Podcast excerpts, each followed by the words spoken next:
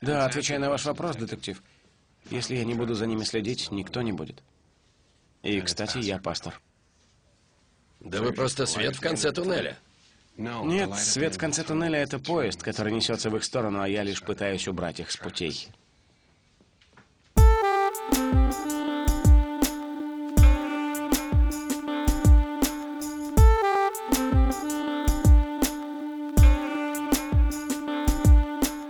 Друзья, всем привет! А, Это подкаст «Крысиное товарищество». Сегодня у нас 14 выпуск. С вами, как и всегда, Дамир и Лёша. Привет, привет. Также сегодня у нас в гостях Данил Кольцов. Привет. Да, это мой брат. Троюродный. Уточняю, не родной. Это не важно. Ну, как родной. А, также он э, молодой отец и в прошлом строитель московского метрополитена. Нет, Что нет? я не строил метрополитен, я просто в нем работал. Ну, ты строил метрополитен, чувак. Нам нужно... На твоих плечах стоит э, метрополитен. Да, и все, но- что но- произошло нам- с ним Я последние 10 лет. обслуживал метрополитен. а, обслуживающий персонал метрополитена. Вот если так тебе так, лучше. Спасибо, тебе так больше нравится, могу так тебя объявить. Сегодня мы поговорим о том, каково быть молодым отцом. В России в 2021 году. Молодой семье в целом. Да, мы обсудим а, работу мет- в метро. А, В целом. да, и в частности поделимся интересными историями об этом. Ну, не мы, а Данил, надеюсь, под- поделится. Да, я постараюсь не Также запугать вас. Да. Также мы обсудим фильм а, «Военный подводник» или «Люди чести», если бы его перевели нормально. Да, Man of Honor он называется. Вот, об этом я в обсуждении фильма хочу еще отдельно сказать. Не забывайте подписываться на наш телеграм-канал, ставить лайки, писать комментарии и не пропускать новые выпуски. Да, приятного прослушивания, поехали.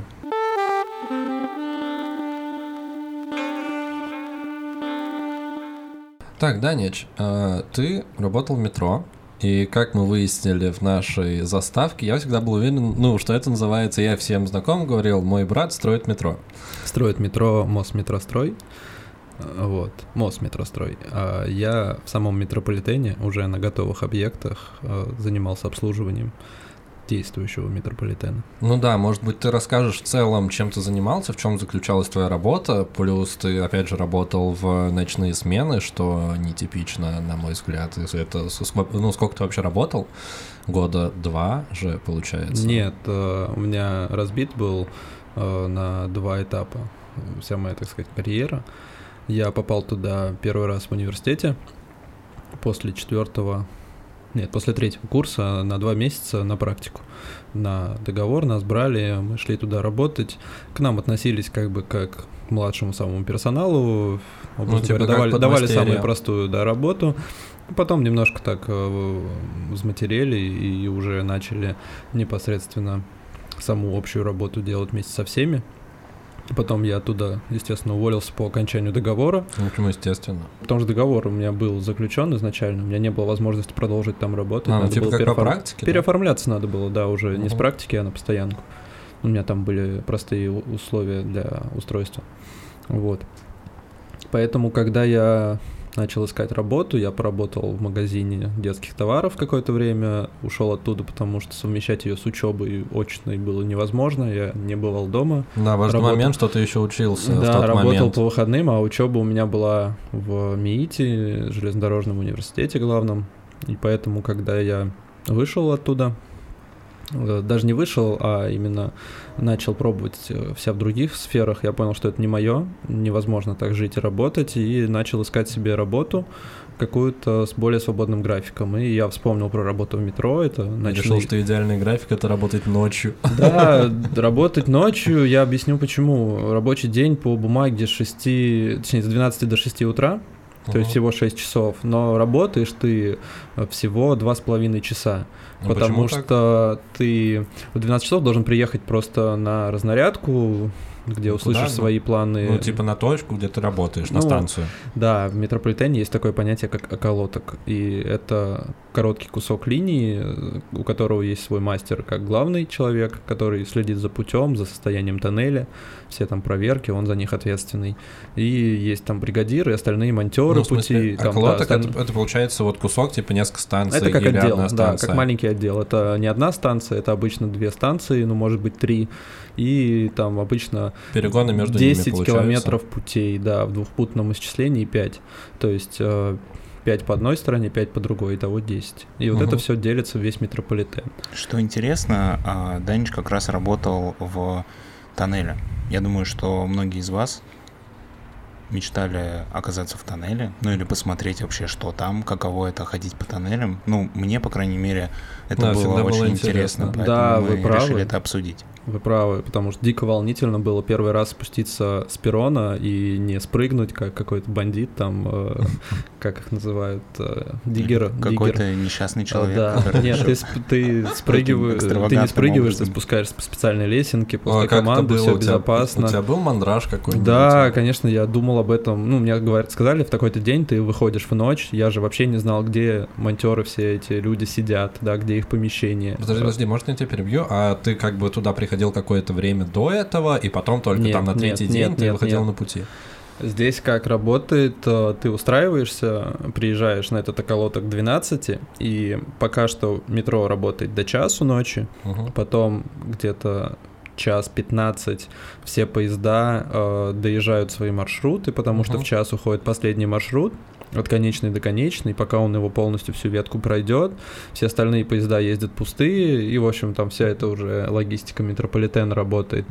Потом необходимо время на то, чтобы все поезда расставились на ночь, так как они не уходят в депо все, а остаются в тоннелях, в специальных местах, чтобы с утра им можно было сразу выйти на станцию, а не ехать от депо до, до центра полчаса.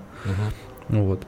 Поэтому, э, пока все это дело пройдет, проходило два с половиной часа, и где-то в полтретьего ночи мы уже переодетые были в специальную униформу со светоотражающими элементами, мы спускались в тоннель, и условие было, что в 5 часов э, всем необходимо его покинуть. Пять часов утра. Да, то есть два с половиной часа всего есть. Вот, в 5 часов ты его покидаешь, этот тоннель, там есть сигналы свои предупредительные, моргание света, там звуковые на станциях. И ты выходишь из тоннеля, и все, и ты идешь, переодеваешься до 6 утра.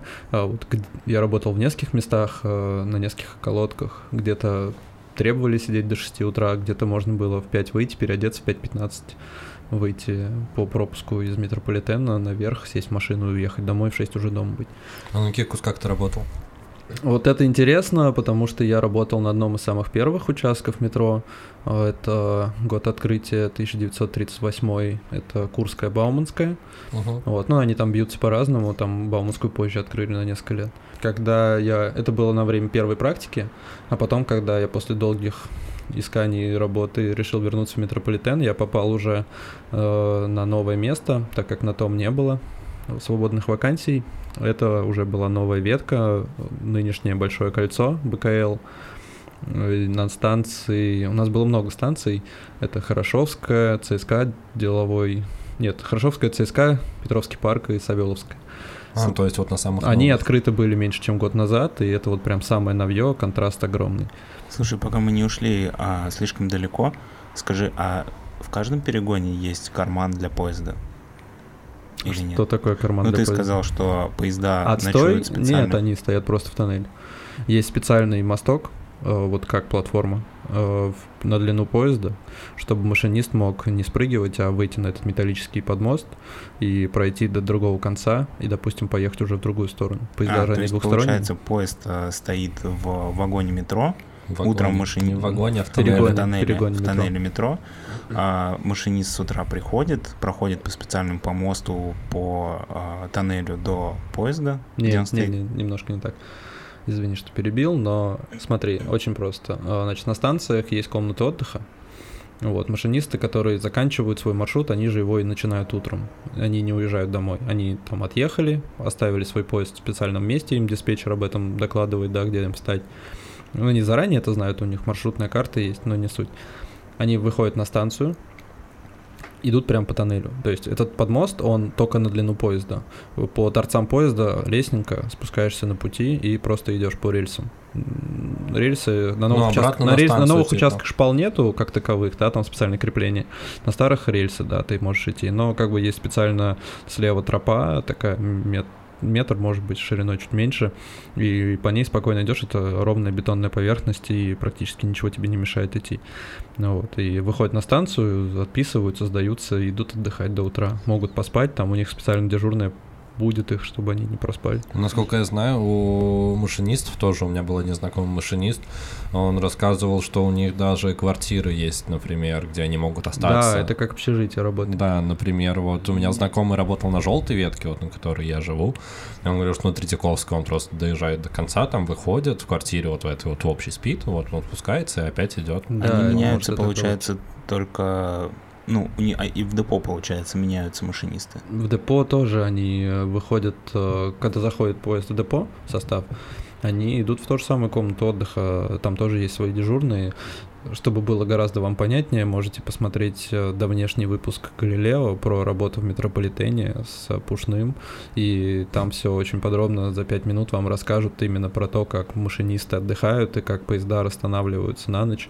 Там и про саму работу станционных э, всяких бригад тоже там очень много. Достаточно познавательно, и знаете, я поработав там могу сказать, что в принципе они во всем правы, кроме того, что все идеально чистые и довольные. Слушай, а как там вообще условия? Ну, то есть, вот ты говоришь, есть комнаты отдыха, как это обычно выглядит? Я помню, ты тоже рассказывал, что там какой-то трэш был на каком-то у тебя участке, когда ты заходишь, у тебя комната затоплена по колено водой и все такое. Ну, знаешь, это, э, конечно, дело случая, да, так не везде, я больше чем уверен, где-то все очень хорошо и опрятно, как дома, все зависит от того, кто там работает и как они относятся к своему рабочему месту. Ну, я вот два есть этапа в этой работе моих. Это старая ветка 38 года и новая 2018 года. Да, вот ты сказал про различия кардинальные. Ра- в чем ра- разница большая по времени. В чем различие? То, что когда это речь идет о советской эпохе, это маленькие помещения, о рабочих мало кто думал. Там очень маленькие помещения, сырость, э, там нету, как многие думают, там пауков, там каких-то, знаешь, Крыс. крыс. огромных. Нет, крыс в метрополитене нет, им там нечего есть. Все очень просто. Они раньше там были, но сейчас метрополитен достаточно чистый, и э, крысы есть только, может быть, в каких-то длинных переходах, где постоянно люди, где есть какие-то продукты э, пищевые валяются. В самих тоннелях что там есть? Там нечего есть. Там древесина в старых тоннелях, металл, бетон э, и вода. Ну, а Очень много провода, воды. крысы грызут провода, но они же не будут э, питаться пластиком, резиной, правильно, всегда. Им все равно нужна какая-то еда, сами себя, они все все себя съели. Вот, на новых станциях их больше, только потому что строители, когда строят, они, естественно, где-то там что-то перекусывают, что-то выбрасывают. Э, Строители никогда не отличались особой чистоплотностью. Мгм. Вот. Слушай, вернемся к тебе. А чем ты вообще занимался, ну вот, когда ты спускался в тоннеле, что ты должен был делать там? Да, в А, чем заключалась твоя работа? Моя работа по большей степени заключалась в содержании пути. То есть у меня есть два рельса, и они имеют свое положение заданное. То есть э, в кривых один рельс выше другого. Э, Этот некий вираж создается, да, как на гонках в автомобильных. В прямых это просто должно быть идеальное параллельное положение. И специальные поезда есть, э, специальный инструмент есть, они все это измеряют. Тебе выдают карту, где отмечены э, ошибки по бальности. Есть там пять категорий. Там первая, вторая, третья это достаточно ерундово, и там четвертая, пятая это специальная комиссия должна уже Ну, выходить. типа серьезные нарушения. Ну да, когда. да. И я в итоге занимался тем, что по большей степени мы ходили мелочи справляли, потому что нам надо было за месяц э, есть общий объем бальности, ты должен ее максимально снять, потом проходит контрольный поезд измерительный, может быть вы видели, синергия называется, такой желтый с супер яркими фарами, и вот он проходит. Соответственно, пишет новую бальность и по результатам смотрят, там, вошли мы в норму или нет. Не Ну, вошли, есть- премию срезают, если нет, то все окей, типа, То есть правильно я Всё. понимаю, что есть человек, который, ну то есть ежемесячно э, проводит анализ э, всего метрополитена. пути. Да, да, да, да, да. да, Ну, то есть есть верно. люди, которые э, там ежедневно смотрят, где есть какие косяки, составляют список, отдают вам уже как э, типа рукам, которые приходят и это чинят. Да, все правильно. Вы ходите по этим точкам и как-то правите. Ну, то есть, что, что вы правите? Там, не знаю, рельсы выгнулась или шпала вылетела, или что? Ну, какой это тип работ? На Ну, что смотри, это похоже? э, На старых станциях, э, на старых, точнее, путях метрополитена, э, там, конечно, работы гораздо больше. Это, сами представьте, это все деревянные шпалы, обработанные криозолом. Это такая пропитка, вот, которая создает сам запах, да, который все так ассоциируют с метрополитеном. На новых станциях его нет, потому что нет шпал. Там Я вот, кстати, не замечал, что нет бет- шпал. Дамир, ты замечал, что нет На шпал? новых станциях такие бетонные блоки стоят с креплением металлическим. Я вообще не видел. Ну, я, я понял, о чем Данич говорит, да, там действительно больше не шпалы, там теперь такие бетонные типа шпалы, ну, да, не да, шпалы. да. Ну, вот эти шпалы на станции называются полушпалки, в перегонах полноценные шпалы. И они как бы просто залиты в бетон. И, соответственно, поезд ходит, огромные амплитуды, вибрации и все такое. И это все растрясывается, начинает вылетать, болтаться. Какие-то шпалы начинают шататься. Из-за этого рельс, который к ним крепится, он тоже начинает быть нестабильным. И мы, соответственно, подходили. Как бы для меня был огромным шоком, когда я узнал, как это исправляется. Представьте себе обычный лист фанеры разной толщины, то есть у вас есть э, 2 миллиметра, 3, 5, 8, 10, 25, и вот это просто все напилено под размер подкладки. Это штука, которая непосредственно скрепляет рельсу и шпалу. Мгм. И ты просто ее подсовываешь молоточком, подбиваешь, чтобы все это встало в распор. То А, есть, то если, вот то, то есть если, да, если рельс ниже, чем положено, то тебе необходимо э, взять специальную как бы лом такой лапу, так называемую, оттопырить огромным каким-нибудь каким-нибудь двухметровым мишей, чтобы он надавил, этот рельс чуть приподнимается, так как он свободен, он как бы не жестко крепится. И все, ты подсовываешь, что подбиваешь, потом ставишь уровень, и этот уровень показывает тебе, что ты молодец, или наоборот, ты все испортил. Мгм. То есть, а, мы начали говорить вообще про твой первый спуск в тоннель. Так вот, про первый спуск в метро. Я несколько дней думал о том, что я увижу, как это интересно, потому что только видео какие-то, может, на ютубе давали мне представление и вид из окна, когда поезд остановился, все. Мгм. И я вот выхожу и, ну как вам объяснить, что это? Это непосредственно тоннель, самый обычный, он круглый и он просто Ну, очень он далеко, он до круглый. горизонта. Вот, ты, то есть все, что ты видишь, это тоннель и куча лампочек, которые показывают тебе, как этот тоннель, как спагетти избивается. Где-то чуть выше влево, там, может, чуть вправо. И все, это вся твоя зона видимости. Ты можешь идти по нему две минуты, и будет только тоннель, одно и то же, просто идешь. Слушай, а перемещались вы по нему как там, пешком, Пешком. по а, Только дрезины пешком. есть? Э, Дрезины нет, как таковой, да, вот как принято, когда два человека, как у колодца старого, качают, и она едет. Такого нет. Э, Там есть хозяйственные поезда дизельные, Да, почему вас на них не возили? Я просто помню, ты тоже рассказывал, что вы очень много там ходили просто пешком, там типа 10 Если километров. возить каждую бригаду на таком поезде, там пробки будут. Всего А тон- да, тоннель всего один один, да, всего один путь, поезда как трамвай, так сказать, не объедут. Э, И поэтому мы ходили, у нас специально тележки были и кладовки. Кладовки обычно были либо в середине перегона, э, либо где-то в конце э, у станции. Вот. Ну, И, то есть ты загружаешь Да, всё, вот как рабочий день проходит. Ты спускаешься в тоннель, там перед этим делаешь запись о том, что рабочая ночь. не обязательно рабочая ночь. Днем мы тоже периодически работали на закрытых участках. Вот. И, э, в общем, мы спускались в тоннель, делали запись в журнале о том, что типа такой-то, такой-то, во столько-то спустился. В ковидные времена еще температуру свою писали. Всегда 34. Что? Ну, Градусники такие мощные выдавали, что поделать. Вот, ну мы спускались в тоннель, закидывали инструмент. Старшей группы знал, куда мы идем, какой пикет. Ну, это точка для ориентирования в пространстве была такая пикет. Это каждые 100 метров пикет меняется, и есть пикет там 36 плюс 82. Значит, то, что ты идешь до 36-го пикета, табличка с 36, и 82 метра от нее тоже там таблички есть э, такие рядовые. Себе, Прикольно. Вот. Ну, ты- Навигация в тоннелях московского да, метро есть. там нет никаких табличек об эвакуации, там всего такого, потому что рабочие в тоннеле и так все прекрасно знают, куда бежать, в Мгм. случае чего. Вот. Ну, а там есть какая-то система, то есть там в случае, не дай бог, пожара или еще чего-то, как оттуда уйти вообще, или только бежать до станции? Только до станции бежать, или если едет поезд, то э, показываешь сигнал фонарем. А такое тоже бывает, что ты, может быть, в тоннеле едет Ну, поезд? это, слушай, очень редкое событие. Я такого не застал. Мгм. Я единственное, что э, только учение МЧСников смотрел, как они раскладывали э, эвакуационные лестницы из тоннеля на станцию. То есть на каждой станции э, есть по каждому торцу пути, то есть четыре штуки в начале и в конце поезда по двум путям. Есть специальные быстро раскладывающиеся лестницы, которые позволяют в случае, если там в тоннеле что-то произошло, и люди вышли из вагона и пошли по тоннелю до станции, их разложить, и люди по не узкой такой 40-сантиметровой лесенке поднимались, да, как мы рабочие, а по большому, широкому анти э, антидавка, короче, как так это называлось. Ну, вот, могли безопасно выйти на станцию безопасности. Ну, так вот, ты отмечаешь, спускаешься на пути, грузишь, идешь до пикета. Идешь, работаешь, да, все работы как бы разные. Ну, в смысле, это тяжелый физический труд. Ну, типа, если вам нужно ре- рельсы поднимать, подкладывать или что. Но ну, рельсы та- руками никто не поднимает, для этого есть такие ну, механические нет, краны, это да. понятно, там что всё но это... же все равно непросто. Ну, что стоит отметить, да, труд тяжелый, потому что 21 век туда не пришел. Ну, это Там- вот на старые участки, а новые. На новых то же самое, инструмент везде один и тот же.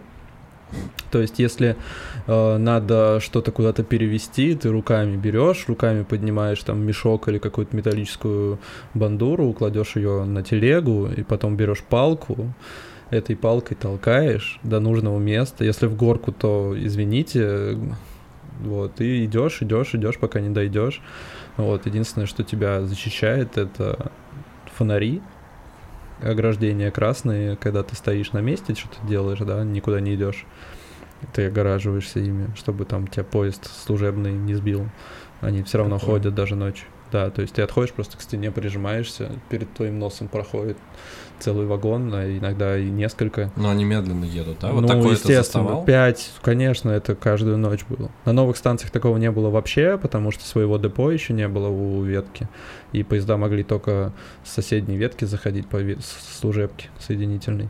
А на новой, точнее, на старой станции, вот как синий, Бауманская, Курская, там в ночь ты мог поездов 8-10 спокойно мимо себя пропускать, и для всех это уже было просто обыденность, никто никак не шугался, не искал его там. Порой даже просто люди шли и толкали перед собой тележку по тоннелю. М. И поезд мог сзади уже быть там в 100 метрах, и они только потом начинали как-то копошиться, убираться. Ну, если знали, что убира- убирать толком нечего, и можно там за 10 секунд снять телегу с тоннеля, остановить ее. Скажи, пожалуйста, что бывает ли такое же наверняка, что а, в тоннель попадает человек и его там сбивает поезд? Ну, либо он сам хотел прыгнуть и его сбил поезд. Да, я не знаю, как это оценит цензура. Надеюсь, э, звук цензура не блокирует. У меня был пренеприятнейший случай. Я пришел на работу после отпуска, когда родился мой сын. И, по-моему, в первую самую ночь она была выходной, то есть э, метрополитен работает круглосуточно, и все работают в нем тоже круглосуточно, просто у тебя есть график. 5-2, который каждый месяц меняется. То есть твои выходные либо понедельник, вторник, либо суббота, воскресенье, и каждый месяц это перепрыгивает. И очень сложно из-за этого как бы ориентироваться Да, по я хочу выходным. подчеркнуть, что это работа в ночь, и у тебя меняется график постоянно, и ты вообще никак не можешь сконнектиться там с друзьями, с Да, семьей. твои биологические часы тоже с ума сходят, и твой организм, он накапливает усталость, и в какие-то моменты ты просто можешь там на две недели выпасть из реальности, потому что кроме работы и сна у тебя ничего нет. Ты не понимаешь вообще, что происходит, ты просто идешь в тоннель, и только там тебе в тоннеле хорошо, потому что все привычно. Ну так вот, А у тебя с крысами больше общего, чем у нас, Леша. да. В тоннеле Вот, всё и привычно. крысиное товарищество, я скажу вам, что в тоннелях крыс нет, только если люди плохие. Так Окей. вот, э, при неприятнейший случай мы пришли, нас было всего пять человек, это очень мало для такого большого участка, но это выходная ночь, обычно все ходили просто в обходы с фонарями, смотрели там какие-то видимые повреждения, что требует срочного устранения, ну, таких практически никогда не было. Просто обходишь, напеваешь себе песни под нос, и все. И вот э, мы сидели, ждали такую рядовую ночь, и тут э, заходит наш мастер и говорит, слушайте, ребят, там буквально полчаса назад э, один парень прыгнул под поезд. Вот, э, мы еще не знали всех обстоятельств произошедшего. Он прыгнул под поезд, и его, в общем, сбил поезд насмерть, там все дела. В общем, машинист тело вытащил на платформу, это его обязанности, да, чтобы... Ну да, им за это доплачивают, насколько я да, знаю. и дают выходные, там, реабилитацию в специальном медицинском центре и все такое, им для этого хорошо. А то, что мы то- потом должны все следы этого дела убрать, потому что это все было непосредственно на станции. Об этом как бы мало кому известно, и всем пофигу из-за этого. Вот. Об этом никто не думает. И, в общем, мне говорят, так-так, надо убраться там. Ну, мы приходим и просто видим то, что Просто а, мясо, типа. ну да, это самое ужасное было то, что с телом все было в порядке. Э, Ну, кроме, наверное, переломов, э, основной удар пришелся на голову, от которой ничего не осталось от слова совсем, и нам надо было убрать э, контактный рельс, который вот питает сами поезда. Ну, вот под платформой идет, Да, он на станциях находится под самой платформой, и вы можете, не стоит вам этого делать, это опасно для жизни, но можете слегка так нагнуться и увидите там Ну, желтый накрытый, да, идет. желтым, вот где-то на двухпутных станциях, на новых, там, на Микинина вы можете его увидеть, э, такой посередине желтый подвесной рельс, вот. Никогда не трогайте, не наступайте на него, 850 вольт убьет мг- мг- мгновенно. Вот, и нам надо было все это дело убрать, потому что его головой аж погнуло огромный швеллер, это металлическая такая труба, сантиметров на 20, и, естественно, нам надо было убрать все следы, все поправить. А почему вы это делали? Нет на станции, типа, А, уборщицы? Есть уборщица, она уберет платформу. кого-то? А, пути а убираете. пути убирает только обслуживающий персонал. А так как ночь была выходной, повторюсь, у нас не было специальных, там есть специальная служба, которая следит там за течами всяких швах, Мгм. которая следит за порядком в каналах, там вот где вода идет грунтовая на откачку. И там были только мы, путейцы, которые занимаются рельсами и шпалами. Мы как бы голубая кровь в тоннелях. Вырежете это. Московского метрополитена. Нет, мне кажется, хорошо звучит, надо оставить. Да, ладно, оставьте, мне без разницы, мне, в принципе, нечего стесняться. У меня семья есть, если что. Своя, традиционная. Слушай, а что, ну, я В смысле, как понимаю- ты просто мыл, прости, Дамир, ладно, Нам дали вопрос. керхер, э, такой, типа, российский аналог керхера, который выдает метрополитен, подрубились к водопроводу и просто сначала керхером максимально старались все это смыть, но ты же все это смываешь все равно куда-то, правильно, и у тебя есть вот это посередине пути э, канавка обычно, Где да, которая, куда можно спрятаться, если ты упал, да, ты лег головой по направлению, против направления поезда, ну вот, и как бы с тобой все хорошо. Но мы в нее смыли, и нам пришлось всю станцию керхером прогонять ошметки, ну там кости, куски были, как бы все эти фрагменты. Это было ужасно невероятно. Меня не стошнило только по одной простой причине, что это все было так мелко накромсано, что сложно было представить себе, что это вообще. Вот, и тело уже убрали, и не видно было, как бы, но след остался сильно, впечатление сильное, мы все это Сколько ты убирали. потом отходил? Ну, я... У меня было странное ощущение всем это рассказать и никому не говорить одновременно. Но я рассказал нескольким близким людям.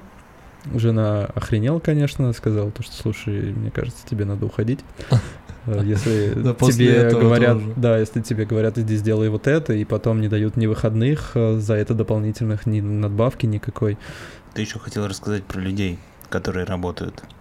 Да, это тоже очень тяжело, особенно для молодого человека. Ой, можно я спрошу в предыдущую тему? Вот Ты сказал, что было, были моменты, когда мало народу выходило. Есть ли вообще недобор сотрудников метро? То есть есть, что на участке, на котором должно работать там 10 человек, работает 2? Насколько это вообще серьезная проблема и насколько не хватает сотрудников метрополитена? Именно вот такие работы. Ну, можно связать эти два вопроса.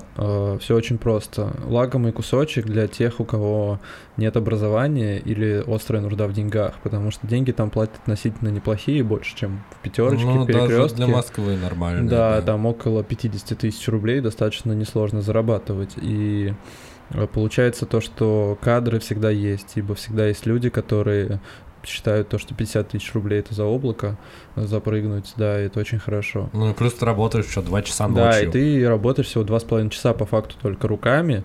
Да, ты за это время можешь быть выжатым как лимон, потому что вы будете просто в супер авральном режиме носиться, как кони, а можете просто ходить пешком и осматривать тоннели, и вообще не вспотеть и руки не запачкать, правильно? Вот, и люди это понимают и туда идут.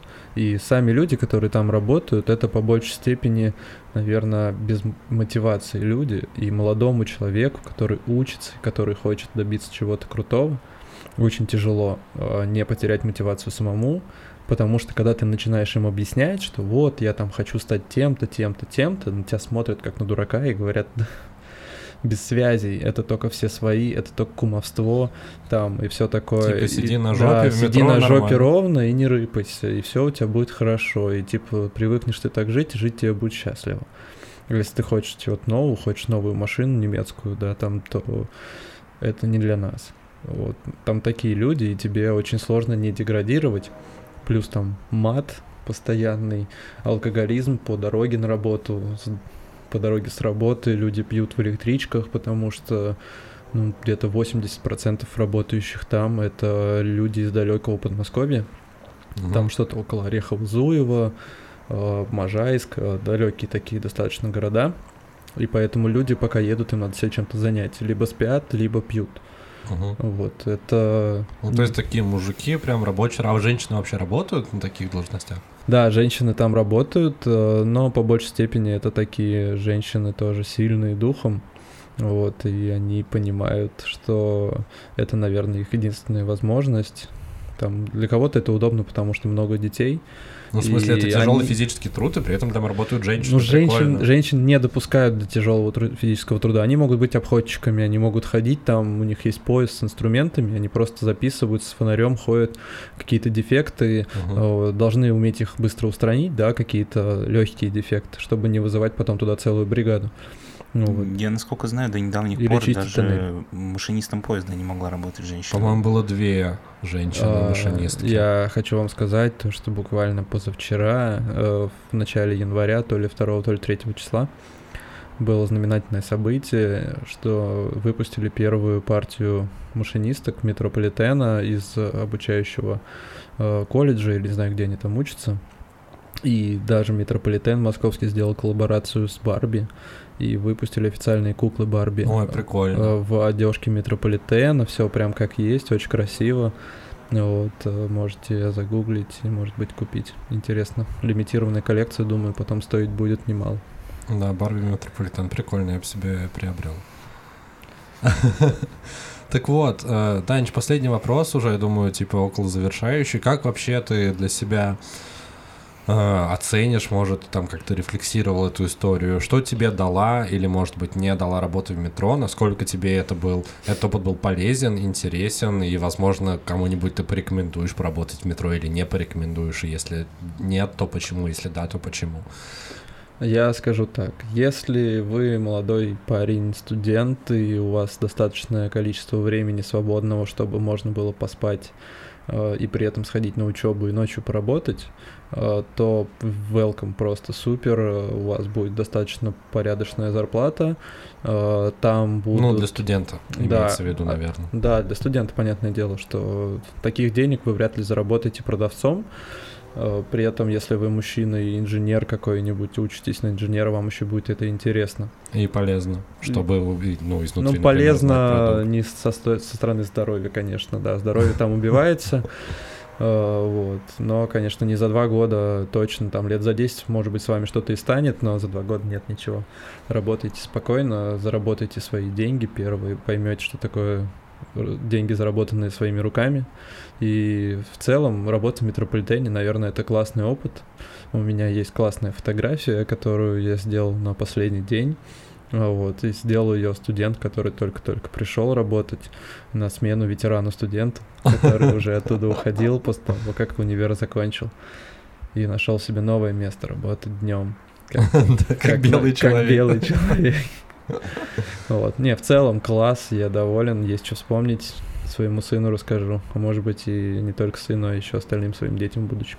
Ну, мы тебя освободили от этой необходимости, потому что теперь твой сын может просто послушать наш подкаст и Да. избавиться от их скучных Крысиное баек. товарищество. Классно. Да, твой сын сможет послушать просто наш подкаст вместо того, чтобы слушать твои скучные стариковские байки.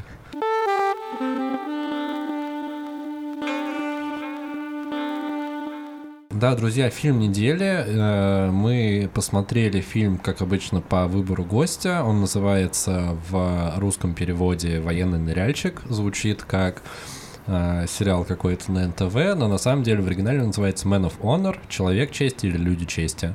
Э, Фильм прикольный, мне в целом понравился. Как обычно, хочется спросить, Данич, почему ты решил выбрать именно этот фильм, почему ты где-то вообще его откопал? Потому что ни я, ни Дамир про этот фильм никогда не слышали, и многие люди тоже его не смотрели, хотя там играют известные актеры, в частности, Роберт э, Де Ниро. И вообще, ну, фильм неплохой, у него хороший рейтинг. Где ты его нашел?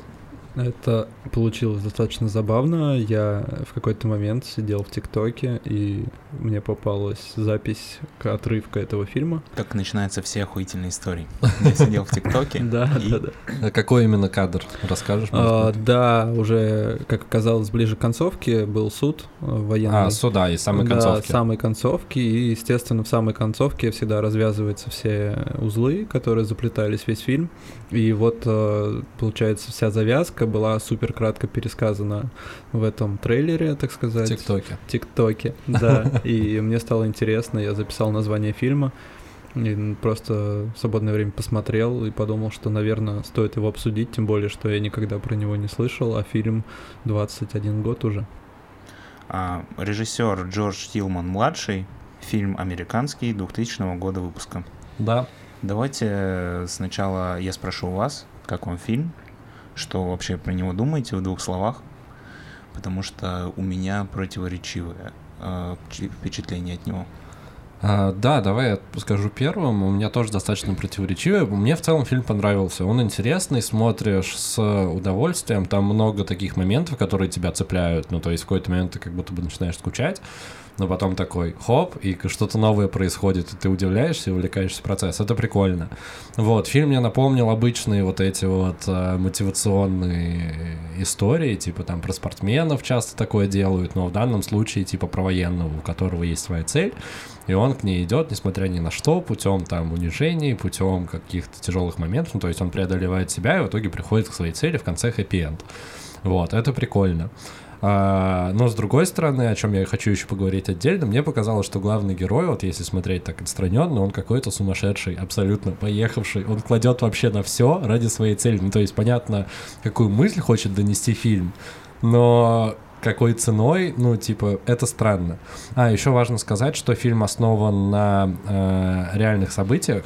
Да, главный герой Карл Брашир, это был реальный человек, который а, был первым, одним из первых чернокожих водолазов. События фильма происходят в 50-е, 60-е годы, когда только вот заканчивалась расовая сегрегация и, соответственно, про проблемы, с которыми он там сталкивался. И, в общем, это все основано на реальных событиях.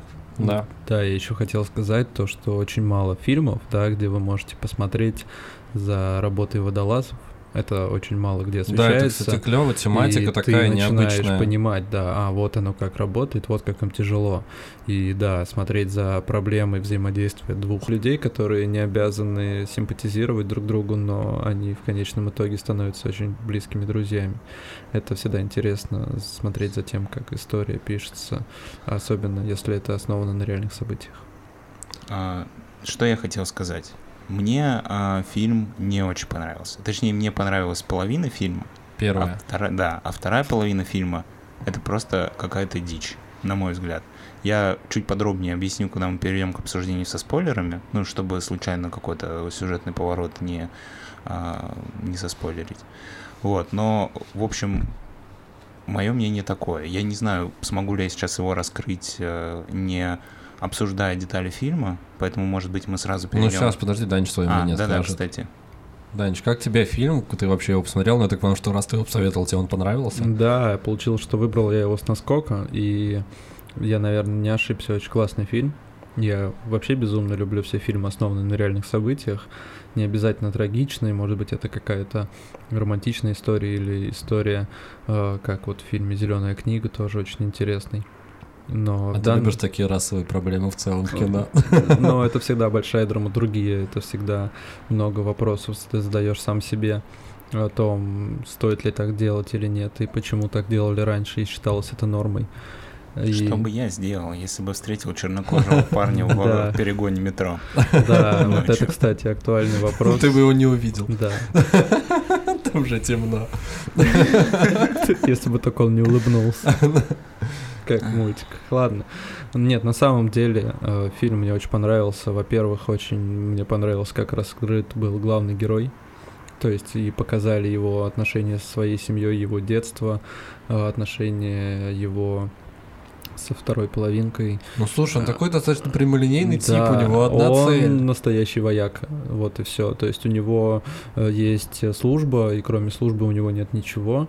Все остальное это второй, третий план, который редко когда для него становится важным. В фильме это очень хорошо показано, в какой момент он э, переключается с службы на что-то другое. И для него есть цель, для него есть обещание отца, э, от которое он дал своему отцу, и все, и он следует этому всю свою жизнь, не отступая ни на шаг, и огромная трагедия, когда э, что-то ему начинает мешать. Вот и все. Но он совсем справляется. Да, он уникальный человек, настолько упрямый и настолько уверенный в себе, что он преодолевает все трудности, э, такие, которые даже, наверное, сейчас невозможно себе представить. Ну да, в целом фильм такой супер мотивирующий, вот, но он это делает какими-то, тут я, наверное, ближе, с одной стороны ближе к Дане, с другой стороны ближе к Дамиру, что он мотивирует такими супер прямолинейными штуками, что вот есть проблема, вот у нее есть такое решение. Вот, ну то есть все достаточно клишейно, э, в том плане, что, ну то есть даже драматургически это выстроено так, что ну, ты, ты понимаешь, что пройдет, там есть э, неожиданные твисты, неожиданные моменты. Вот. Но, короче, смотреть интересно, можем порекомендовать. Я могу порекомендовать этот фильм, если вы его не смотрели, никогда о нем не слышали. Там есть клевая игра актеров и, в принципе, неплохая история, основанная опять Ну, в любом случае, событиях. фильм стоит посмотреть, потому что, ну, это не из тех фильмов, когда ты прям зря потратил время. По крайней мере, первую, первый час фильма можно посмотреть с удовольствием, а второй час уже на любителя, но об этом более подробно мы расскажем в следующей части. Знаешь, я с тобой не согласен. На мой взгляд, фильм очень цельный, и смотришь его на одном дыхании. И... Ну, мы сейчас это обсудим. Просто Да. я, правда, очень боюсь. Я уже один раз э, случайно спойлернул, но мы это вырезали. Вот, и боюсь, что второй раз получится то же самое. Да, плюс, опять же, не так много фильмов про подводников. Эта тема достаточно интересная и прикольная, вот, если хотите, Про посмотрите. водолазов, подводники, это как убийцы какие-то. Крысы-подводники. Крысы-подводники. В общем, Короче, после отбивочки э, будет э, обсуждение со спойлерами. да, да, поехали.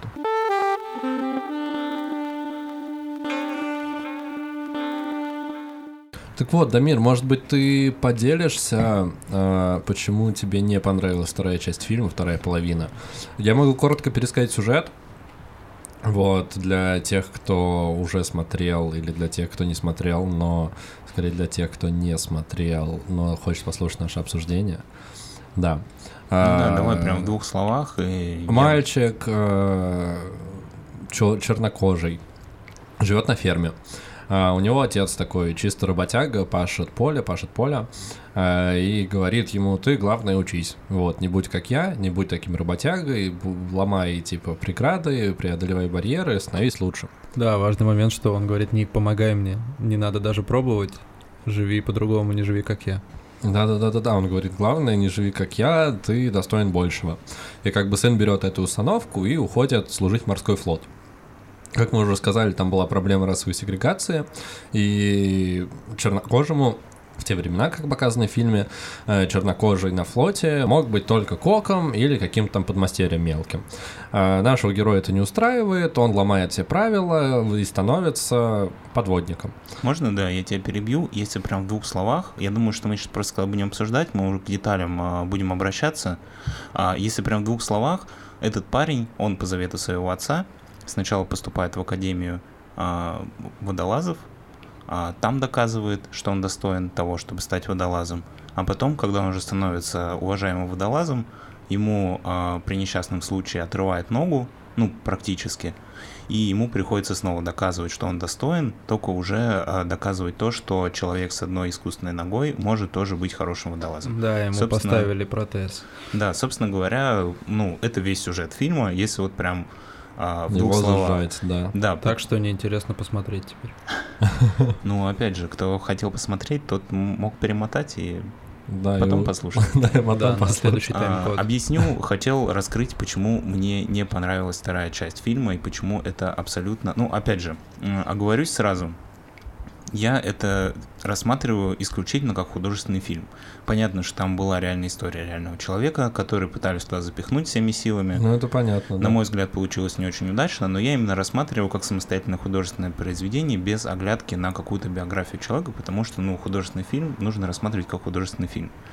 А почему мне понравилась первая часть? Потому что там все работает четко. Молодой а, пацан, а, ему отец с самого начала а, как бы ему э, дает завет, что а, всегда будь лучшим, меняй правила и не слушай тех, кто говорит, что ты чего-то не можешь. Собственно говоря, с первых кадров фильма нам заявляют, а, чего этот герой будет добиваться. И, собственно говоря, весь фильм он этого и добивается. Он доказывает то, а, что он достоин а, быть хорошим водолазом, несмотря на то, что он черный и все его презирают. И, в принципе, арка персонажа первой части продумана, ну, на мой взгляд, очень хорошо. Он первый раз по завету своего отца нарушает правила и доказывает то, что он лучший пловец. Его замечают, дают ему шанс. Потом он, пользуясь э, своим успехом, просит э, дать ему рекомендацию школы водолазов. Идет в школу водолазов, там доказывает, что он лучше. Да, там он Да, доказывает... и его ну, туда даже брать не хотят, и он добивается несколько дней, Да, ждет, и- и его берут. Да, да, да. Его главный антагонист, э, в, ну, в первой части фильма, главный антагонист это а, Персонаж, Роберта э, Де Ниро, Роберта Де Ниро. старший Мичман Санди. Да, старший Мичма Санди, который э, в какой-то момент нарушил приказ своего, э, ну как сказать, Руководителя ста- старшего, старшего по По званию. По званию, и чтобы спасти человека, в итоге он получил а, повреждения легких, несовместимые с нырянием, и он был отстранен, сослан в эту школу водолазов, где он типа... Ну да, преподаватель. Да, и по А. сути он видит в Карле Брошире, нашем персонаже, второго себя, и хочет, э, уже видно, как он хочет, чтобы Да, он реализовался. В первой части фильма хорошо показано, как он борется, как он а, доказывает, что черные тоже люди. Карл Брошир, главный Карл герой, Брашир, чернокожий да, а мальчишка. в- ну, мотивация второго персонажа мне, если честно, не до конца понятна. Мне кажется, кстати, было бы намного лучше, если бы он в начале фильма а, решился бы на этот поступок, спасая какого-то черного парня, который попал в эту ситуацию, потому что он был супер неподготовленный и вообще полностью не профессионал. И тогда бы хорошо работало, почему он ненавидит черных. Ну да, и А так мотивацию он вообще... ненавидит черных, потому что он ненавидит черных. Ну окей, да, и можно- потом мотивация его меняется с ног на голову во Да, второй части м, фильма, и он начинает дать- любить Карла можно Брошира. отдать на откуп условности, типа расовой сегрегации, все дела, как бы окей. Да, А, Не буду докапываться до таких мелочей. И, соответственно, Брошир, он а, встречает подружку, у которой, по сути, такая же цель, как у него, тоже бороться с э, сегрегацией. Да, она И, хочет стать врачом. Ну, только он как бы путем таких фи- фи- физических, а, физической готовности, да, она путем интеллекта это делает. И, в общем, он и, ну, научился, а, а- отучился, чтобы сдать экзамен, он доказал всем, он показывает пример того, что самое важное, типа, это идти к своей цели и не забывать про других людей, что человеческая жизнь важнее, там, чем какие-то сверхцели, потому что он даже там в одной из сцен а, рискует а, своей карьерой ради того, чтобы восстановить а, парня, которого, ну, грубо говоря, выгнали, Ну, да, его, да, его подставили, потому что короче. он просто не вышел из казармы, где ночевал этот черный парень, как бы все ушли оттуда, потому что они его презирали, а он один с ним остался. И по сути он как бы это декларирует и показывает, что он такой славный малый парень, который человек принципа и который в итоге доказывает. И даже когда в финальной сцене первой части фильма ему сбрасывают эти инструменты, где ему нужно было собрать под водой, ну, экзамен финальный, ему академии. разрезают пакет а, с инструментами, и он их там собирает все время под водой. маленькие и- шайбы, там, это сложно. Да, де- 10 часов работает в холодной воде и чуть не замерзает, и все-таки это сдает и доказывает а, всем, а, что первое, черные тоже люди, и второе, то, что он лучший, и что он достоин того, чтобы быть водолазом. Если бы на этот фильм закончился, фильм был бы отличным. Потому что Оставшиеся вторая 40 часть минут. фильма, она просто, во-первых, полностью теряются все мотивации персонажей, потому что уже всем пофигу на то, что он черный. Его уже нич- никому ничего не парит. И в итоге Он всем смысл- все доказал. Моя главная претензия в том, что главный смысл фильма в итоге а, превращается в то, что настоящий мужик всегда должен доказывать, что он настоящий мужик. И класть хер на все, что не относится к тому, чтобы доказывать, что ты настоящий мужик. Быть жестким эгоистом. Э, Подумал, что было бы прикольнее, наоборот, во второй части фильма, после того, как ты сказал, развернуть это все и показать, что он на самом деле мудак.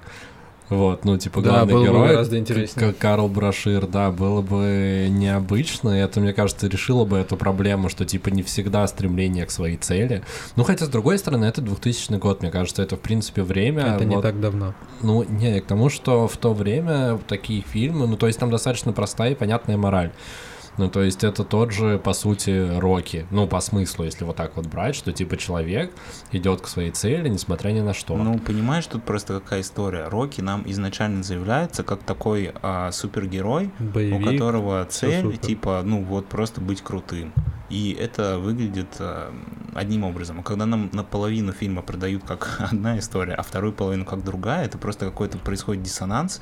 И, ну, Слушай, Мне это не я понятно считаю, было. что фильм хорош, и бить его на две части, конечно, можно. да, Это ничего, да, я хотел сказать, что ты переобулся немного, потому Я что не сказал, что супер ценный, ой, цельный фильм. Да, он цельный. Я и говорю, что первая часть очень крутая, и у тебя создается в голове много вопросов, э, так называемых узлов завязывается, и ты ждешь, когда они будут развязываться.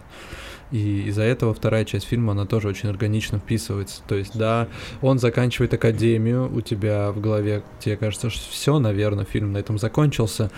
Нет, идет продолжение и идет новая завязка, новая драма. Просто им надо было как-то склеить историю, я думаю, из реальной жизни, которая была взята, и художественно ее рассказать, чтобы это было интересно. не, я понимаю, ты мне скажи лучше, какие узлы были завязаны в первой части, которые развязались во второй. По-моему, все узлы, которые были завязаны в начале фильма, они все развязались полностью в конце первой части фильма, а дальше просто Но была другая узел история. с личной жизнью, то есть он Ну, не был кстати, развязан, правда. да, ты, он, э, нам показали то, что у него будет ребенок, и после этого только к концу фильма был возврат к этой теме, то есть у тебя этот вопрос висел, э, плюс э, ко всему у тебя за все, так сказать, первую часть фильма возникает вопрос, что же с ним будет дальше, да, ты ты понял, что это за человек, ты понял, какие у него нормы, э, морали, и, соответственно, как он с ними будет жить, как он будет дальше справляться, когда цель основная достигнута, и тебе даже это интересно, ты тоже смотришь. Э, То есть я смотрел фильм, да, прям не хотел прерываться, не хотел никуда отходить, мне хотелось досмотреть его целиком сразу, чтобы, возможно, ничего не потерять. И за это я очень люблю такие фильмы. Ну, не знаю, на мой взгляд, нам история с сыном а, заявлялась там в последних нескольких минутах фильма, и это вообще не узел, это просто параллельно к этой истории, которая никакого отношения к фильму не имеет. Не Ну, было бы кстати, там сына, ничего бы Про не поменялось. сына там так себе. Но А, то, что касается, что с ним согласен. было бы дальше, ну, он стал водолазом. Карл типа, Брашир. уважаемым. Да, собственно говоря, все. Там нет вопросов, что с ним стало дальше. Он стал водолазом. Он добился своей цели. Какие там еще могут быть вопросы? Ну, слушай, Силы воли. Слушай, я тут э, не знаю, я опять же, я был уверен, что вот фильм кончится, когда он стал водолазом. Ну, типа вот, он закончил академию, и для меня было действительно удивление, что фильм идет еще 40 минут. И было прикольно, то есть, например, момент, когда ему отрубают ногу, я прям такой, чё? Это было очень неожиданно. От этого фильма я вообще не ждал такой истории. Что, Да, типа, с героем что-то произойдет. спойлера. Да, ну то есть, поскольку я не смотрел, я был не в контексте этой истории про этого человека, про В этого трейлере героя. тоже этого не было в ТикТоке. Да, ну то есть для меня это было неожиданно. Возможно, вторая часть, она более затянута и имеет меньше смысла и менее цельная, чем первая. Драматургии нет. Но за счет этого фильм, ну то есть меня, например, смутило, что э, как-то поменяли фокус. Ну то, то о чем ты говоришь, Дамир, э, что если в первой части это было вот про Карла Брашира, про его против, э, противостояние э, Мичману Санди, и вот это вот все у нас раскручивалось, раскручивалось, в конце он пришел к своей цели, а вторая часть это вообще как будто бы какой-то спин какая-то, типа вторая серия, где у нас теперь история не конкретно про Карла, а про то, как нас, нам сравнивают, типа, антагонисты из первой части фильма с протагонистом. Как такси 5. Что? Ну, а, Супер дерьмовое продолжение этого. Слушай, ну еще просто проблема в том, что вот эта вторая часть, а, она просто не умещалась в хронометраж. Ну, то есть видно, как ее туда насильно запихивали, Не, потому я что согласен, все а, урезать. персонажи и вся их а, мотивация, это все было просрано во второй части, потому что во второй части мы смотрим вообще на других людей. Ну да, и персонаж Карла совсем другой, у него вот этот безумный взгляд. И тот же Направленный в пустоту. Как у майора Пейна. Да, и тот же Санди, он зачем-то начал кидаться на этого чувака, которого он не видел сто лет, но вот зачем он на него начал кидаться, непонятно. Ну, это обидно. он мотивация этого главного злодея второй части фильма, этого капитана, что, да, что он и он просто такой любит, когда- карикатурный в этом в конце, в Да. конце на суде, когда он такой, кто написал эти правила? Он такой, я написал. Я такой, господи, я что смотрю, какой-то диснеевский мультик, это такой диснеевский злодей. Просто Что ц- цель происходит? злодея сделать так, чтобы люди страдали. Ну как да, бы это просто- очень это- странно. я Не, не люди это страдали, а не были счастливы именно. Вот. У- у- Украсть счастье. И вот у Ну Карла да, счастье было быть водолазом и служить, и он такой, нет, ты не будешь, потому что я так сказал, все. Гринч Ну, это Да, это, это действительно слабый момент, но поэтому не 10 из 10, а вот я бы, наверное, Да, поставил единственное, 7 что, из знаешь, 10 еще в- за этот фильм. В первой части меня немножко смутило, мне кажется, абсолютно инородным и ненужным был вот этот э, сервизный генерал, который сидел в А, башне. да. В башне, да ладно, это супер появился в интересно. самом конце, и как бы, ну, то есть он вообще в фильме не участвовал. Ну, Это супер загадочный чувак. Просто есть какой-то старый поехавший дед, который не спускается со своей вышки, живет на ней. С мопсом, С мопсом, да, смотрит за всеми на территории военной части, супер важной, супер авторитетной военной части, и он там самый крутой, и он просто такой крутой, что сидит в своей башне, в своем домике на дереве, как будто маленький. Да, моет медали, и такой, какой я хороший, а вот вы там все, вон тот черный, он ничего не получит, потому что я так решил.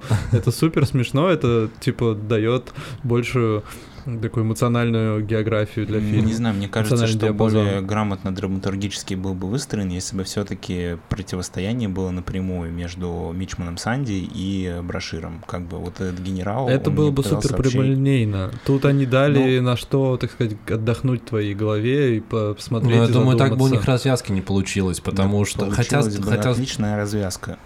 Нет, он а- не любит это негров. добавляет сложности. И он не любит негров, Мичман Санди. И, соответственно, старается сделать все, чтобы он не, вы- не, не выпустился. И в итоге в финале он дает ему а, возможность выпуститься, потому что для него главная ценность человеческая жизнь. Он ради того, чтобы спасти как бы своих а, а, как-то, которые с- с- солдаты, сослуживцев, для того, чтобы спасти своих сослуживцев, он готов пойти на все. И поэтому, когда перед ним стоит выбор либо утопить этого несчастного брошира, либо дать ему негра, сдать я бы сказал, экзамен, этого несчастного негра. Да, в фильме такой посыл. да, он как бы выбирает все-таки его, ну, как бы сохранить ему жизнь, он не нарушает свой главный принцип, тем самым он, грубо говоря, закрывает свою арку и признает в нем а, человека, который достоин быть водолазом. По-моему, его арка закрывается отлично, а вот э, этот сер- сервизный генерал был очень странным и неуместным. Ну, да, это мне весело. Я- генерал, прикольно. Интересно, когда появляются какие-то странные персонажи, но Странный персонаж, его сослуживец по э, бараку, который остался и не вышел, тоже очень противоречивый, непонятно, зачем он нужен, но ты на него смотришь и лишний раз как-то он, э, нужен для того, чтобы ты про того, который один остался с ним, Да, вот, который которого Сноухилл, потом от, Сноухилл. от- да, потом отстранили от службы. мистер Висконсин. Да, мистер Да, Висконсин. да, он да. нужен был для того, как раз, чтобы показать, рас- чтобы он, он раскрывал главного героя, чтобы мы показали, что вот главный герой такой есть. славный малый, что он даже готов а, ради своего товарища, единственного, который от него не, не отвернулся, рискнуть самым дорогим. Ну, собственно Ну, говоря, типа для этого он был да, своей, своим А как бы обучением. для чего нужен был этот персонаж генерал, я вообще не понял. Ну, просто вот такой Ну, это как костыль. от- такая палка в колеса была. Ну, это на его драматургический пути. костыль называется. Ну, слушай, ты такой умный, понимай сам. Короче, да, но мне кажется, можно заканчивать. Фильм э, интересный, но противоречивый. Э, первая часть э, прикольная, вторая, возможно, слабее, но тоже кому-то может зайти. В Но общем, фильм цельный. Я бы поспорил, мне кажется, там даже цветокоррекция была разная. Но не гуглите вторая часть этого фильма, ее нет. Вторая часть это не... Нет, это фильм один, он идет два часа. Вторая секретная часть. Да, вторая секретная часть фильма это там, где это Только отдельно. на Яндекс Плюс. Да, вторую часть фильма можете посмотреть по подписке Яндекс Плюс. В общем, да, друзья, э, этот фильм э, в целом неплохой и интересный. Такой э, на вечерок. Самое то. Как я. В общем, вот, если хотите, смотрите, не хотите, не смотрите. Если вы уже посмотрели, то пишите в комментариях, как вы думаете, как вам этот фильм, не показалось ли вам, что он слишком раздроблен на две части и не связаны друг с другом. Вот, а мы едем дальше.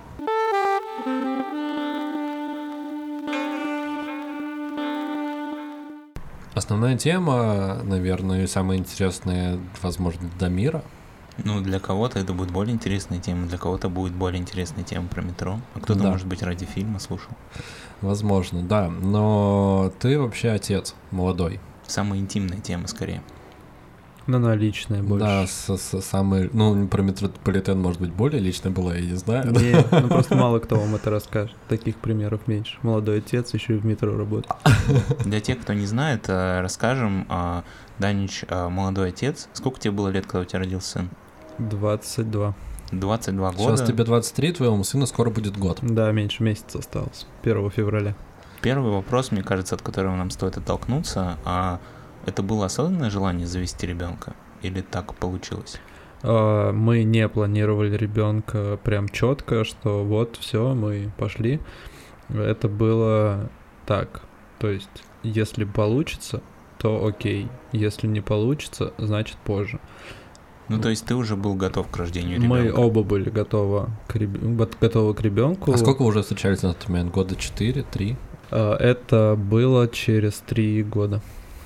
Три года, как мы познакомились. э, Начали встречаться, соответственно. Начали встречаться мы тут же, да, и мы уже жили больше года, где-то полтора года вместе. Вот, мы периодически переезжали там с дачи в квартиру, но жили всегда вместе. У нас уже был налажен свой быт, мы по- Вы уже собаку поняли, завели? да, кто мы, э, как можно жить вместе. Все уже было хорошо и осталось хорошо. Мы завели собаку за год до беременности, маленькую девочку Корги.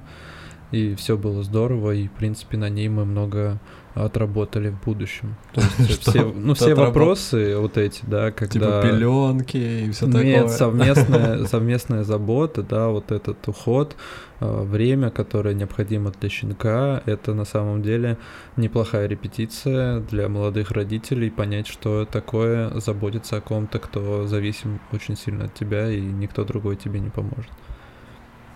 Так вот, ну то есть это вы, вы были готовы, но это было типа случайно. Это было э, допускаемо вот так. То есть вы в целом были готовы к тому, что у вас может появиться ребенок. Да, мы в целом, мы не могли решиться стопроцентно, но мы дали волю случаю. Я понял, да. Будем считать, что было запланировано. Ну, я бы сказал, больше да, чем нет. Хорошо. А, ну то есть, э, что, что вообще было, когда ты узнал, что у тебя будет ребенок?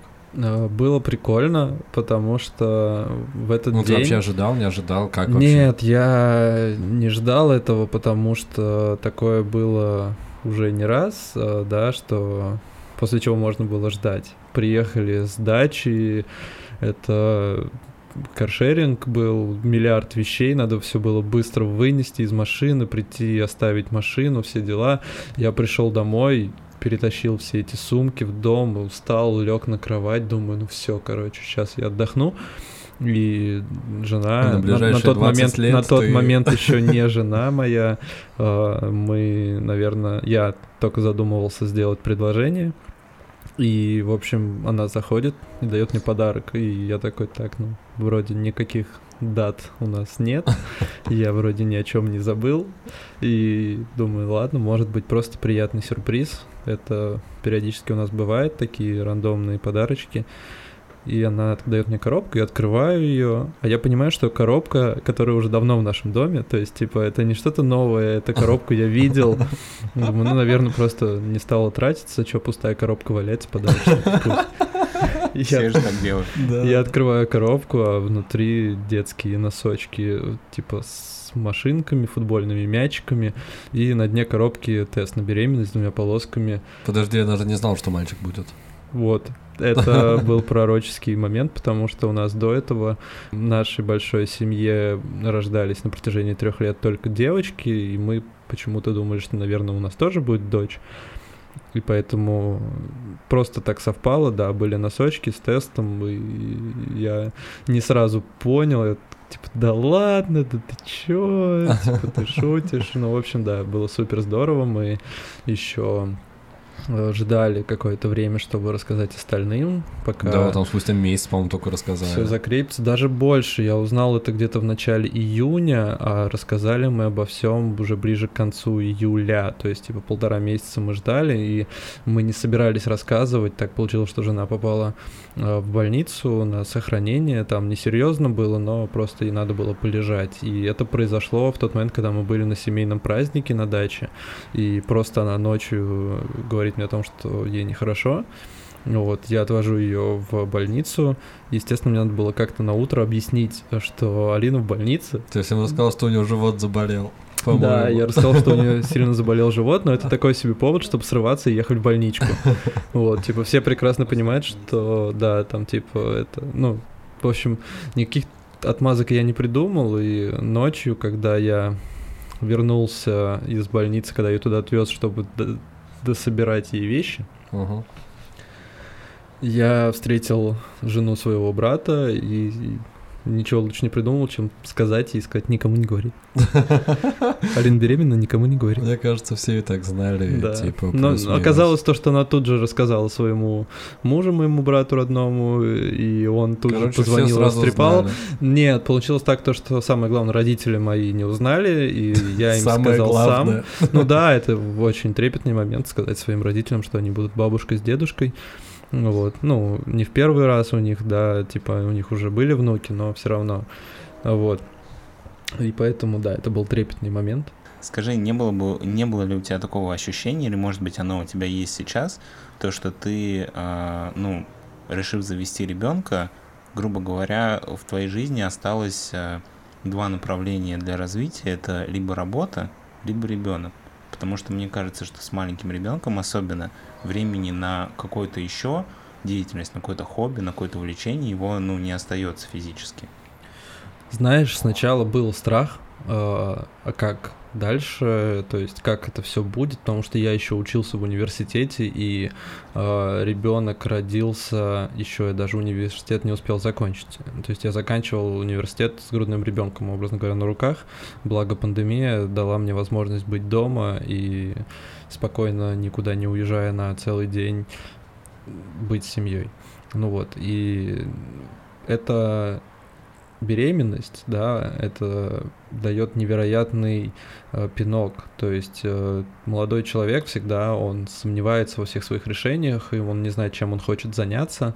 А это дает тебе возможность более конкретно мыслить и понимать, что если сейчас не рискну, э, потом может быть поздно. То есть ты понимаешь, что надо сейчас успеть максимально много, ты становишься наглым, ты становишься более целеустремленным, и тебя сложнее сломить, потому что ты понимаешь, что за твоей спиной уже что-то есть, и что-то есть очень сильно э, тобой э, дорожащее, и ты этим дорожишь, и поэтому вот эта беременность, она, наверное, дала мне большой скачок э, для того, чтобы повзрослеть, повзрослеть и стать э, кем-то.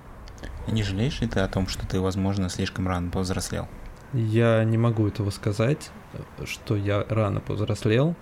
Это для всех, конечно, свое, но я до сих пор люблю собирать конструктор Лего. Я до сих пор люблю, э, не знаю, там, проводить время наедине с собой, кататься на велосипеде и все такое. Нет, этого не отбирают.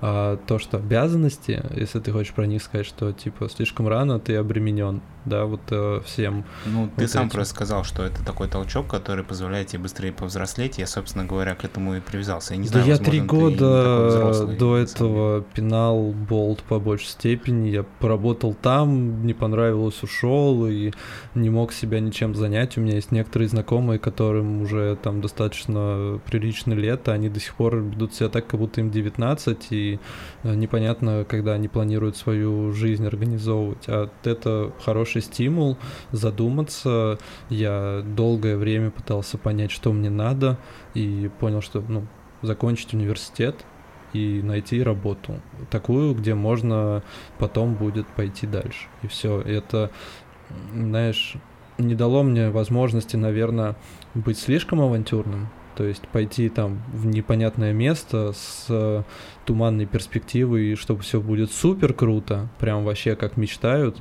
там стать миллионером и все такое, но этой возможности и не было. То есть я не выбирал, у меня был выбор э, стать стабильным, получать стабильный заработок и стремиться к чему-то, либо просто пустить все на самотек. Я выбрал первое. Знаешь, что клево из в этом всем на самом деле? Вот отчасти я иногда, а, ну, я представляю, что крутого может быть в том, что ты а, будешь молодым отцом. То есть, когда твоему сыну будет 18, тебе будет 40, да? Да, мы вчера И это супер прикольно, когда ты еще такой, по идее, мол- ну, достаточно молодой человек, ну, уже ты заканчиваешь цикл молодых людей, Мгм. и ты, грубо говоря, со- а твой сын, он уже вполне себе взрослый человек, с которым действительно ты можешь а, много чего поделать, и уже можешь много чему ему научить, и у вас нет этого разрыва поколений, когда отцы и дети друг друга не понимают. Мне кажется, вот это супер клево. Вот, но я как бы я понимаю, что это клево, но, не- для меня. Ну, Это не- Слушай, не дает тебе мотивации. Мы просто с женой придерживаемся такой точки зрения, что до 30 надо с детьми отстреляться, чтобы потом можно было в старости не детей нянчить. А вы хотите еще детей? Отдохнуть, да, мы хотим еще детей, и я надеюсь, то, что все получится, как мы запланировали. Не буду кидать никому спойлеров, э, как пойдет. Мы не можем быть уверены, что все будет так, как мы хотим. Спойлер на твою жизнь, это смешно. Да, спойлер на свою жизнь, на наши планы. По- После А, отбивочки обсудим спойлеры. Да, Нет, вы все увидите. Если вам интересно, можете подписываться на мою жену в Инстаграме.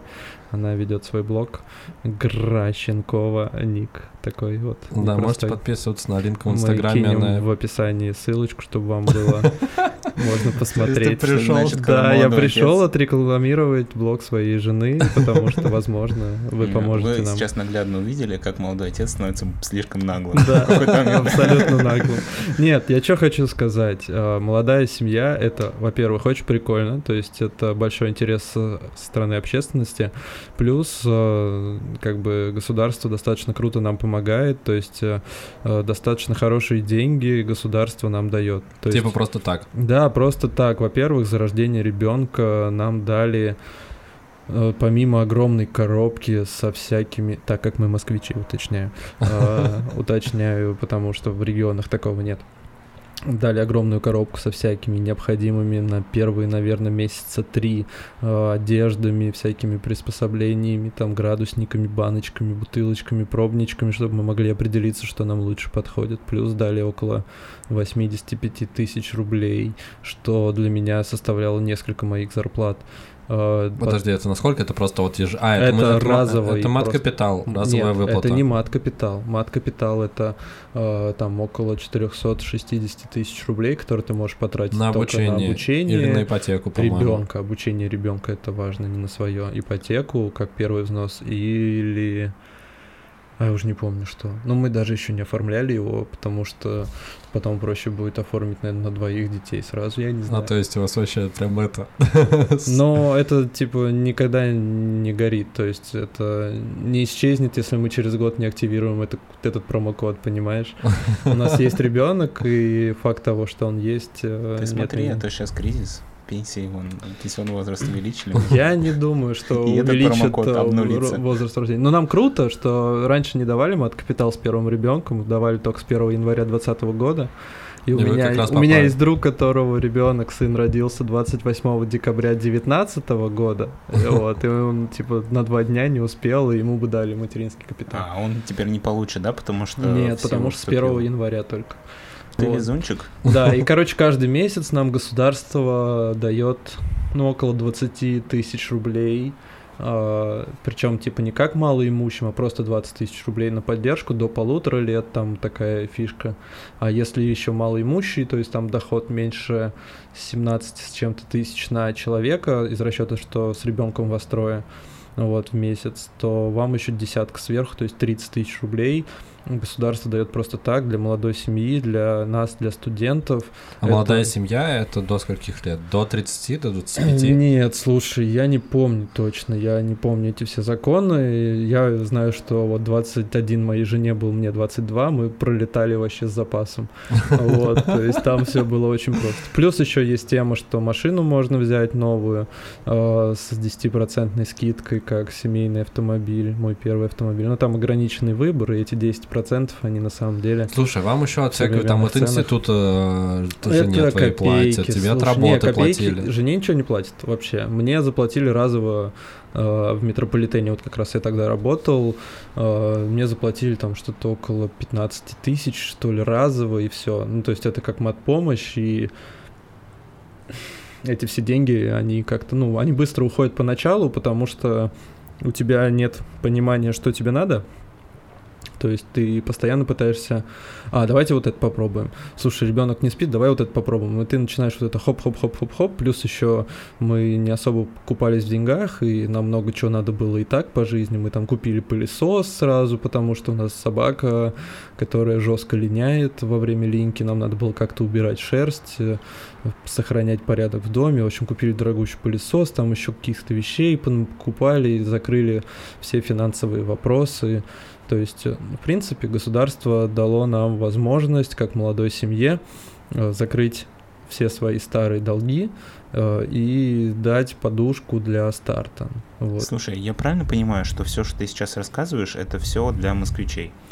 Нет, это все кроме коробки. Вот коробка дается москвичам. Ну, это, А. это от мэра Москвы. Это типа от идет. мэра Москвы, да, подарок мэра Остальное- Москвы. А все да. остальное это общероссийский, просто в зависимости от регионов суммы меняются. Там типа условия для вот это то, что я говорил, 17 чем тысяч на человека, по-моему, в других регионах и того меньше, там типа 13 что ли тысяч. А, ну сумма зависит Вот. от Но там региона. прикол в том, то, что если ты москвич, а твоя жена нет, или наоборот, то вам все равно дадут эту коробку, и вас как московской семьей будут бить. Коробка это не самое важное, важнее типа деньги, мне кажется, Ну да, молодым деньги. семьям.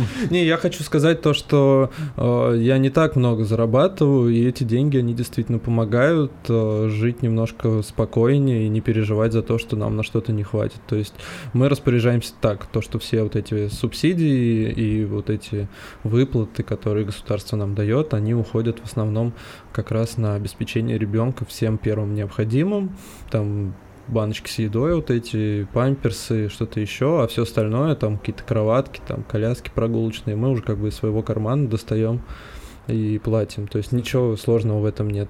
И что хочу сказать, то что на самом деле, ну, ребенок это не очень затратно, по крайней мере, в первый год нет такого, что если ты зарабатываешь там меньше 100 тысяч, что ты не потянешь. Да все вы потянете, если, конечно, там квартиру не снимаете, и там пол твоего дохода не уходит на ежемесячные платы. Смотри, момент еще такой. У тебя, получается, если не секрет, а вот сейчас вместе со всеми субсидиями на ребенка, с твоей зарплатой и со всей остальной историей, какой у вас а, суммарный доход семейный в месяц? Ну, в среднем там, Ну, в диапазоне типа 10 тысяч. 90-100, около того. Ну, это со всеми Но субсидиями. это сейчас. Ну, типа, вот сейчас я ухожу на другую работу, будет лучше. Вот. Но начали мы с того, что моя зарплата где-то 45, плюс субсидия, пособие 25, вот так вот. Ну, то есть в районе 60 вы жили, плюс-минус 70. нормально. Да, А, ну, где-то 70-70 с копейками, и жили нормально, и от родителей мы не зависели от слова совсем, как бы сами платили за коммуналку, сами покупали себе еду, одежду. Да, там когда-то родители могли помочь, но э, могу сказать то, что, наверное, как ребенок родился, мне самому лично стало важно самому тянуть свою семью, ибо это моя семья, и почему кто-то другой должен мне помогать. Только если вы сами хотите, так сказать, да, там, типа, подарите нам день, деньги, окей, э, как бы мы не откажемся. Номер карты Но никто не... в описании. Нет, никто не просит, я никогда не просил. Э, прям вот если захотелось чего-то, а мне не хватает. Я там мог попросить деньги, только если мне задерживают зарплату, вот, и типа, дайте, пожалуйста, мне столько-то, я там вам потом отдам. Вот и все. Ну слушай, а с точки зрения притирки, ну то есть это все равно как бы, ну, не просто. Мне кажется, многие еще, многим еще сложно решиться на то, чтобы завести ребенка, особенно сейчас, потому что такой, типа, блин, это ребенок, что я буду с ним делать? Я не знаю, как себя с ним вести, как его вообще там правильно держать на руках, как его кормить, как вот это вот все. Как тебе вообще далось, далась вся эта история?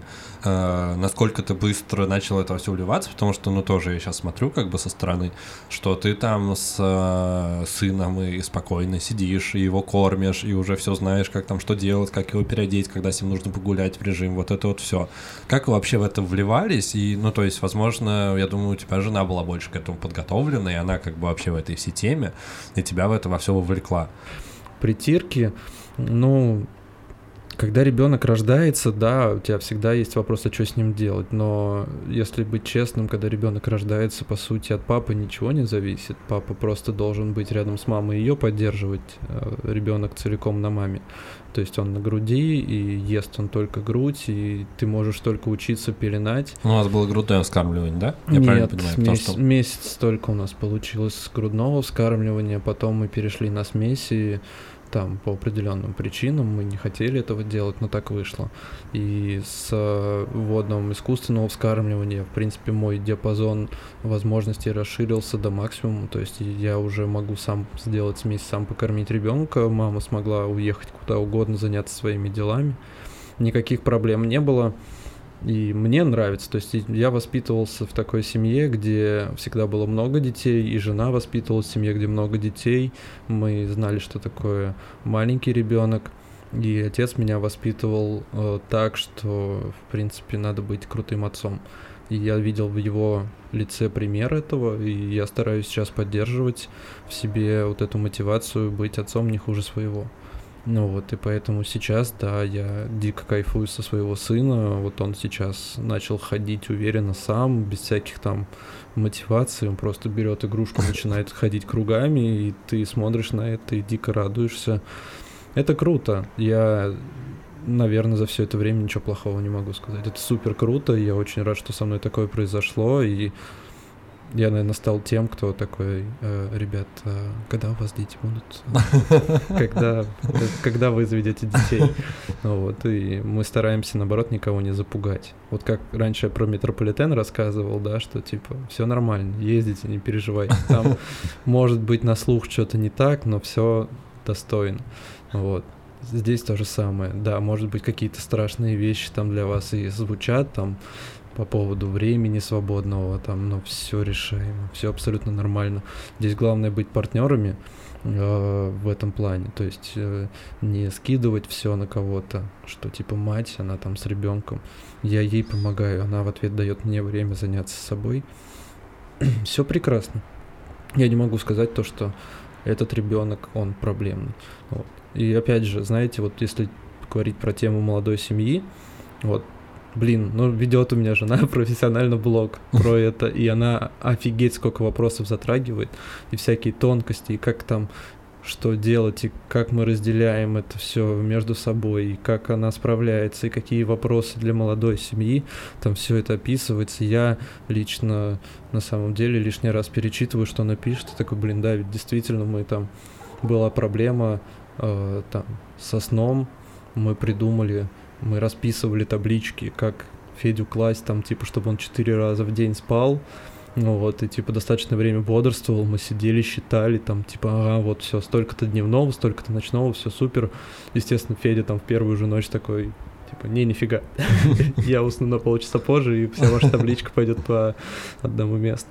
Вот. Это круто, одним словом. Я доволен, я счастлив, и у меня такой сын, что хочется еще, вот, но уже как бы в разумных пределах. Данич, последний вопрос. Э, да, конечно. Э, в Москве конкретно в Москве, молодой семье, легко ли завести ребенка и комфортно с ним жить? Можешь отвечать коротко или не обязательно коротко, но все по делу. Ну, если у вас есть жилплощадь, с которой вас не выгоняют, или средства, позволяющие снимать ее спокойно, то, конечно, комфортно. Вот.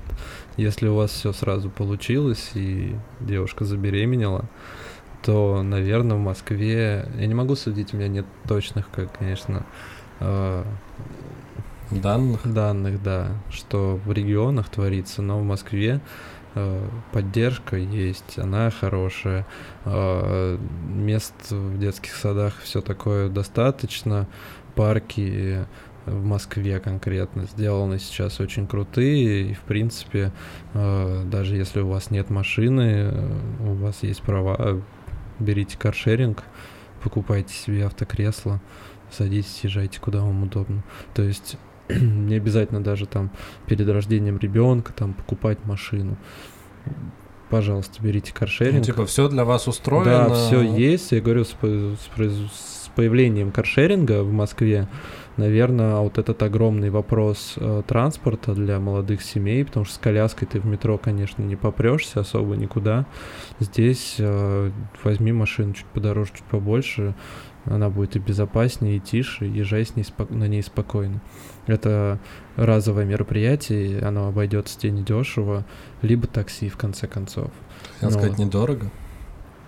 Недешево. А, Нет, хорошо. ну, если ты молодая семья, и у тебя нет собственной машины, значит, у тебя не так много денег. Ну да, наверное. И, э, типа, ну, какой-нибудь условный э, косарь полтора за то, чтобы куда-то поехать туда-обратно, ну, ладно, косарь был, кос- полта- 500 косарь вот так вот. Вот, это, наверное, типа, все равно деньги для тебя. И поэтому, да. Ну, то есть, несмотря на то, что вы живете комфорт, деньги вы все равно считаете. Мы, я тебе больше скажу, мы даже стараемся эти деньги как-то экономнее распределять, потому что э, лишний раз эти деньги-то закончатся от государства, когда ребенку будет полтора года, То есть практически. через полгода примерно. Да, через полгода практически там 15, по тысяч. Их Да, больше короче, не что- будет. что- и чтобы как дальше-то жить, э, типа без пятнашки грустно, поэтому вот сейчас стараемся расти вверх. Чтобы у слушателей не создалось впечатление, что все настолько прекрасно, все-таки как бы нужно вести свой бюджет. Да, нужно как бы рассчитывать все-таки на себя и стараться как-то это все организовать, чтобы в будущем всем было комфортно. Ну да, мы не покупаем какие-то супер дешевые вещи в магазинах, э, там, в фамилиях, там, типа, по 20 рублей какие-то Как эти. ты оскорбляешь всех, всех людей. Мы вот Нет. это вот дерьмо не покупаем. Нет, мы просто мы Покупаем покупаем только в нормальную Мазаке. одежду, да, Мазаке. в Мазарке мы берем одежду, мы покупаем одежду в H&M и всяких детских мирах, мирах, неважно. В общем, Мирах. мирах. Потому что мир мирах. Да. Если магазин, то только азбука вкуса. Нет, Если нет, такси, нет, то нет. только Uber Black. Да, конечно, или Яндекс Ультима по подписке Яндекс Плюс.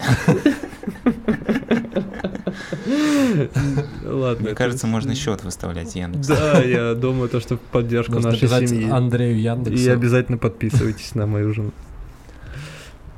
Я пришел себе, да, ради тебя. Дорогая.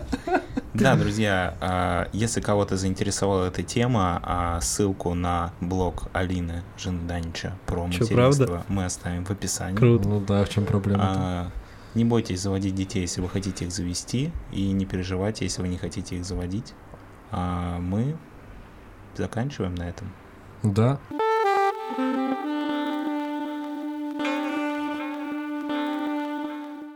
Друзья, вы слушали подкаст «Крысиное товарищество», выпуск э, 14.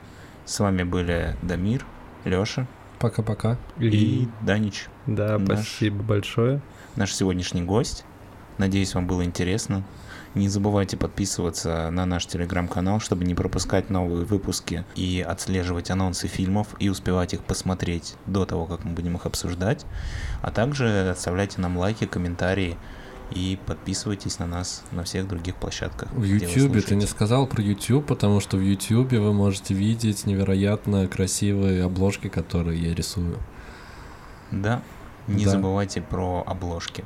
Это важно. И финальное слово от гостя выпуска Данила Кольцов. Напоминаем, подписывайтесь на его жену в Инстаграме, ссылку мы поставим в описании. Можете на меня еще. Но это не важно. На Данила не надо подписываться, у нее там не очень интересный Я контент. не- не а веду свои страницы Алина, особо. она профессиональный блогер, пишет про материнство. Также у них там появляется их собака Юта. Если вы любители корги и в целом собак, то тоже можете подписаться. Она там иногда пишет про Юту. Спасибо. Это корги, их собака. Вот, Данич, как тебе вообще у нас? Может, скажешь, что ты... Да. Как ты себе это представлял? И сошлись ли ожидания с реальностью? И вообще, как тебе?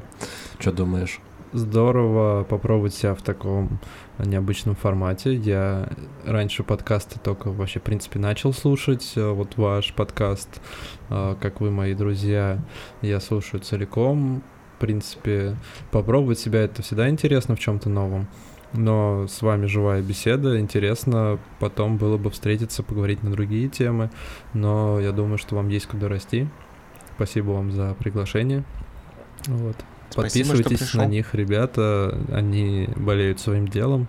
У них все будет круто и дальше лучше. Пока. Спасибо. Целуем. Пока-пока. Пока.